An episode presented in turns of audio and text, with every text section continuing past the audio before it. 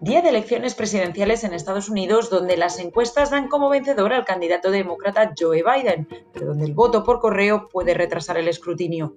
Los expertos recuerdan otros años electorales para intentar predecir qué puede ocurrir en esta ocasión. Explican desde Bancamark que el elevado voto por correo no hace descartar una situación de incertidumbre derivada del recuento en las próximas semanas. Si bien similares episodios en el pasado no han provocado grandes movimientos en las bolsas.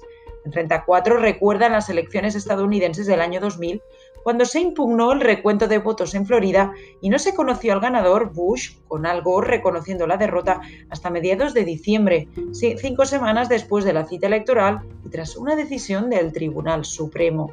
En esas cinco semanas, hasta que se conoció al nuevo presidente, el SP perdió un 11%.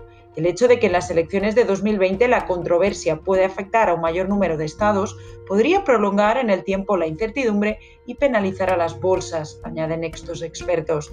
En las elecciones de 2016, 58 millones de personas emitieron su voto anticipado, frente a los 98 millones que lo han hecho este año. Recordamos que en las elecciones de este 2020 es previsible una mayor participación que en 2016. Se estima en torno a 160 millones de votos frente a los 138 millones del año 2016, explican desde Renta 4.